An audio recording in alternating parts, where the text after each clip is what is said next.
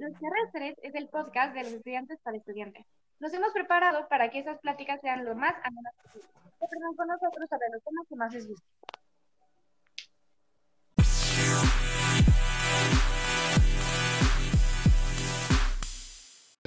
Muy buenos días, bienvenidos a Los Terrestres, el único que aborda temas sobre geografía. En el programa de hoy hablaremos sobre un tema que es a todos los mexicanos debido a que las encuestas realizadas por la INEGI, y con esto me refiero a la violencia de en México, pero no a la violencia en general, porque ese tema es demasiado extenso. En esta ocasión nos enfocaremos en la violencia en el transporte público, pero por supuesto que no vengo solo y esta vez cuento con la presencia de mis amigos y colegas, Dani, Andrea y Germán. Gracias por estar aquí y buenos días. Bienvenidos a Los Terrestres.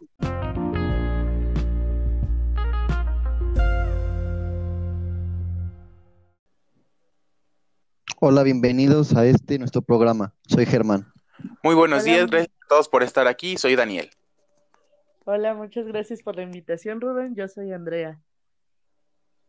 Gracias a ustedes por venir y perdón por corté las presentaciones, pero no, no alargaremos este tema, así que aterrizaré con una pregunta. Leyendo artículos de periódicos nacionales como el Universal, me he percatado de que algunos aseguran que este año es el año más violento de la historia de México, pero no solo pero no solo eso, la mayoría de las agresiones han sucedido en transportes públicos. ¿Creen que el transporte público es una red de agresiones por su facilidad de abordaje, perdón, o son simples coincidencias? Yo creo que sí es fácil poder ser agredidos en el transporte público, porque los robos de cierta manera son fáciles y rápidos de llevar a cabo. Aparte de que la gran concentración de gente en el transporte pues hace que se lleven más ganancia de alguna manera a que si fuera solo robo a transeúntes además de que es una zona muy concurrida por flujos de personas que se vuelven presas fáciles para robos a mano armada, tanto abordando el transporte como en el mismo transporte público, pues ven de camino a su escuela, trabajo o casa y por el descuido y el apuro no se percatan de estar en una situación de peligro. Sabiendo que el año pasado fue el año más violento del país y se registraron aproximadamente 34.500 asesinatos, Andrea, ¿cuál crees que sean las causas de este alto índice de agresiones? Bueno, yo creo que la inseguridad en el país es un problema que se viene arrastrando desde hace años y se ha desatendido. Esto, ha incrementado la delincuencia y ha, ha sido exponencial, escudándose en causas como lo son la pobreza, la ignorancia, el abandono por parte de los padres de familia, falta de oportunidades, apología al crimen, sociedad de consumo, materialismo, derivando en distintos problemas como lo es el robo en el transporte público. ¿Esas causas son para todo el país o solo para puntos focalizados? Puesto que últimamente la violencia afecta a amplios sectores de la población. ¿Alguno sabe cuáles son las entidades más peligrosas?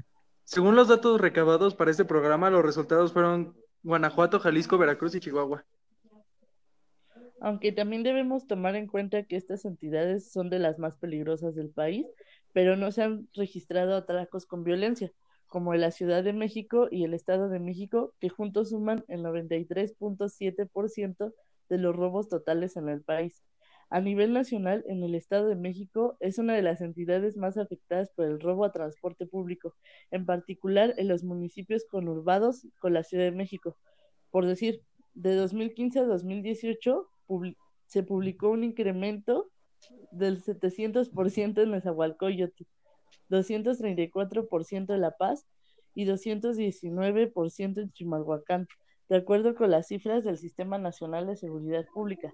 Este tipo de delito es muy sensible para la población que durante sus trayectos cotidianos ve afectado su patrimonio e integridad física, como lo mencionó este Germán, lo que además de generar una molestia social, incrementa la percepción de inseguridad en la zona donde se registran los robos.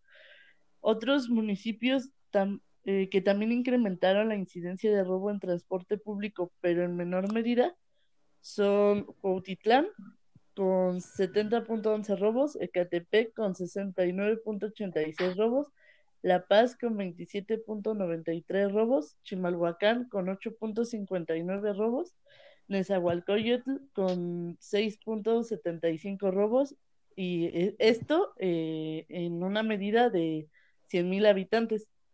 Eh, y en, 2000, en, en, julio del 2019, las tasas acumuladas para estos municipios dieron, dieron un incremento, un decremento respecto al, al mismo periodo de tiempo que en, el año pasado, eh, como Ecatepec, que incrementó el 18.8% sus robos, en Cuautitlán el 71.6%, La Paz eh, tuvo una disminución del 35.8%, Nesa incrementó el 0.8%, Chimalhuacán también tuvo una disminución del 37.1% y la media estatal fueron 35 robos, lo que representó un incremento de 9.1%, como les decía, respecto al periodo del año pasado.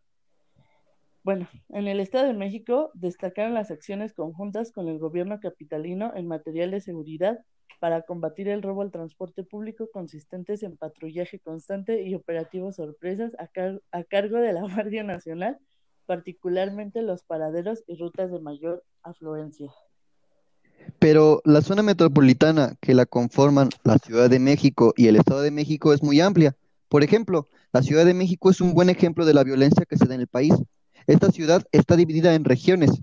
En el caso, por ejemplo, del norte de la misma, podemos ver cierta tranquilidad, pues el robo con mano armada y el transporte público ha bajado un 7%. Bueno, aterrizaré el tema. Ya les hice la primera pregunta sobre qué creen que había sido lo que causaba la violencia en general, pero guardé esta esa pregunta para este momento. ¿Cuál creen ustedes que hacen las casas de este índice delictivo tan alto en estas zonas?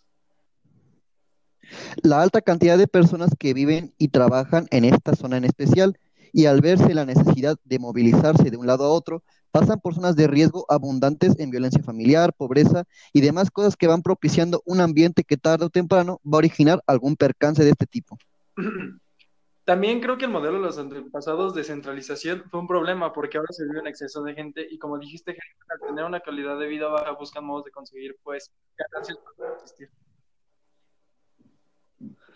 Exactamente como dicen ustedes, estas son, las principales causas, aunque también algunos transportes toman zonas de descampados o autopistas, zonas en las que las personas normalmente no abordan y no bajan del transporte y es precisamente en estos sitios donde los asaltantes aprovechan para desprender de sus pertenencias a los usuarios. Eso suena bastante coherente, pero eso sucedería nada más en la frontera de la capital con el Estado de México.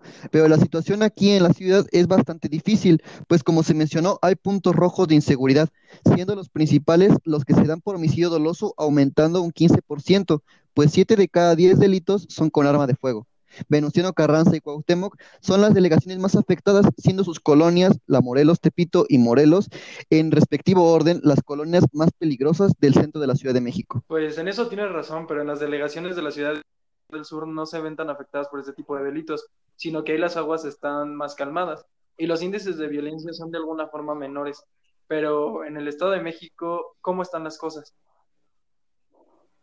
Eh, como les mencioné hace un momento, en el Estado de México el problema principalmente se centra en los municipios del norte que tienen o están cerca de la frontera con la Ciudad de México, como lo son Ecatepec, Toluca, Naucalpan, eh, Cuautitlán Izcalli, Nesa, Tlanepantla y Tultitlán.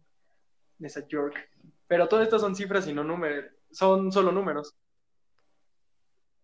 Así es, amigo, es por eso que esta ocasión les vengo a hablar de un testimonio que hemos recibido de quienes han vivido de primera mano estos hechos tan desagradables. Este es el testimonio de un estudiante de Tultepec que pasa por Tultitlán y Coacalco para dirigirse a la vocacional 11, quien nos, nos escribió lo siguiente. Pues yo soy de Tultepec, exactamente a cinco minutos caminando del famoso mercado de los cohetes. Tomé el camión que siempre abordo para dirigirme a mi escuela, que es la vocacional número 11 y cuando pasé por Toltitlán, una persona se subió con una de esas bolsas que se conocen como maricorrea, y sin decir nada, metió su mano y sacó una pistola. Comenzó a gritar que pusiéramos carteras y celulares en la bolsa, y que no levantáramos la cabeza porque si no nos iba a plomear. Pasó y con mucho esfuerzo pido dinero para terminar mi camino por el suburbano para mi escuela, pero es algo muy normal en ese lado del Estado de México. De igual forma, también nos llegó otro testimonio que es de nuestros oyentes, quien nos comenta que vive en el Valle de Chalco Solidaridad y que para llegar a su escuela, que es el CCH Escapotzalco, toma camión y luego metro. Él nos comenta que también es muy peligroso y que siempre escucha que roban y se suben a sus camiones, aunque esto no se ve en otros estados. Comentaste que siempre es en camión. ¿Por qué crees que no pasa eso en el metro o en el suburbano, por ejemplo? En mi opinión, creo que es porque las vías de escape están reducidas y hay mayor seguridad. No es lo mismo abordar un camión donde no hay elementos policíacos y robar rápido y salir corriendo del mismo y perderte entre las calles, que estar en un vagón donde hay más seguridad y para salir tienes que abordar otro tren o salir de la estación, lo cual alarma demasiado. Sin embargo, es importante mencionar que no se está exento de que ocurra. Agradecemos a quienes nos enviaron sus, testimonios y les aplaudimos su fortaleza, pues afrontar esta grave situación de inseguridad es algo que se vive día a día en el transporte público. Con lo antes presentado me di cuenta en ambos testimonios que eran de jóvenes estudiantes que tenían que moverse varios kilómetros para llegar a su escuela y con esto puedo llegar a una conclusión de la mayoría de los afectados que la mayoría de los afectados eran estudiantes y trabajadores. Entonces es donde yo me pregunto, ¿ese grupo puede dejar de ser vulnerable o siempre se verá expuesto a estas condiciones? Pero bueno, dejando esto de lado, me gustaría que ustedes también me dieran una conclusión que hayan formulado. Pues bien, en mi opinión siento que la inseguridad ha pasado a ser parte de la cotidianidad de la vida del mexicano a través del transporte público. Y sí, es un problema que cada vez más se acrecienta y agrava a un paso alarmante. Y eso nos pone a pensar en varias cuestiones como ¿Qué es lo que genera este incremento y por qué no hay acción inmediata por parte de las instancias correspondientes? ¿Qué acciones tomará el gobierno capitalino y estatal para la disminución o erradicación de este problema que afecta por igual a hombres, mujeres, jóvenes y adultos mayores? Es un tema muy delicado y sumamente fuerte lo que le pasó a esos chicos. No puede ser que la violencia esté tan normalizada que sea el pan de su día a día. La verdadera pregunta no sería si van o no dejar de ser vulnerables, sino qué acciones va a tomar el gobierno, tanto federal como poder ejecutivo, pues para solucionar esta problemática va a ser complicado, debido a que la cultura de la violencia hace que no se le vea como un desprecio, sino como un motivo de ganarse la vida. Yo creo que precisamente como mencionan, uno de los grandes problemas es que los delincuentes ven esto como una forma de ganarse la vida, y no debería de ser visto de esta manera, ya que el sector estudiantil y trabajador son los que nos vemos más afectados. Una de las soluciones que podría yo proponer es que se hagan operativos en las zonas rojas de estos municipios que ya están localizadas y que también si el delincuente es capturado, que realmente cuando se ponga a disposición de las autoridades tomen verdaderas cartas en el asunto y que paguen los daños causados. Mm, pues yo lo veo bastante viable. Es muy raro que suceda un atraco a mano armada, ya que la seguridad ahí juega un papel demasiado importante. Están muy bien organizados y por lo regular hay elementos a cualquier normalidad. Yo propongo que también sería una buena opción que las rutas de alto riesgo se colocaran unidades y más que operativos serían unidades encubiertas. Aunque bueno, también tenemos en cuenta que no deberíamos de atacar violencia con más violencia si hemos dedicado, si hemos dedicado que la pobreza es el mayor causante. Sería buena idea abrir más escuelas con becas y además pues más trabajos con algún buen salario. Y pues la idea de nuestro presidente de pagar, pues en realidad yo no la veo tan mal. Pero antes de repartir dinero a diestra siniestra, lo que en realidad se debería de hacer es proteger al ciudadano y no al delincuente. Mejorar el sistema penal y además dar penas más largas y más fuertes por este problema. Pues sí, la alternativa de poner policías encubiertos es buena. Lo malo es que no se puede cubrir a todos los aspectos ni caminos y lamentablemente en nuestro país la ley es fácil de comprar. Además, combatir la violencia con la política donde la población no tenga miedo a denunciar o que su denuncia no sea procesada. Perdón que los interrumpa y no escuche a los demás participantes, pero creo que el tiempo se nos está yendo muy deprisa y lamento tener que darles un corte. Pero muchas gracias a quienes nos escucharon y a cada uno de ustedes, así como al promotor, el profesor Juan Francisco Pérez Ordóñez, a los, invitados. Y lamentamos que la, la, calidad del audio haya bajado un poco, pero con esto de la contingencia no podemos estar en las oficinas, donde nos encantaría tener su presencia de todos ustedes. Les repito que muchas gracias y espero vernos pronto. agradeciendo su preferencia, les deseo a todos un excelente día y esperando jamás vivan una situación de robo y sobre todo se encuentren bien. Me despido no sin antes agradecer la invitación, Rubén. Muchas gracias.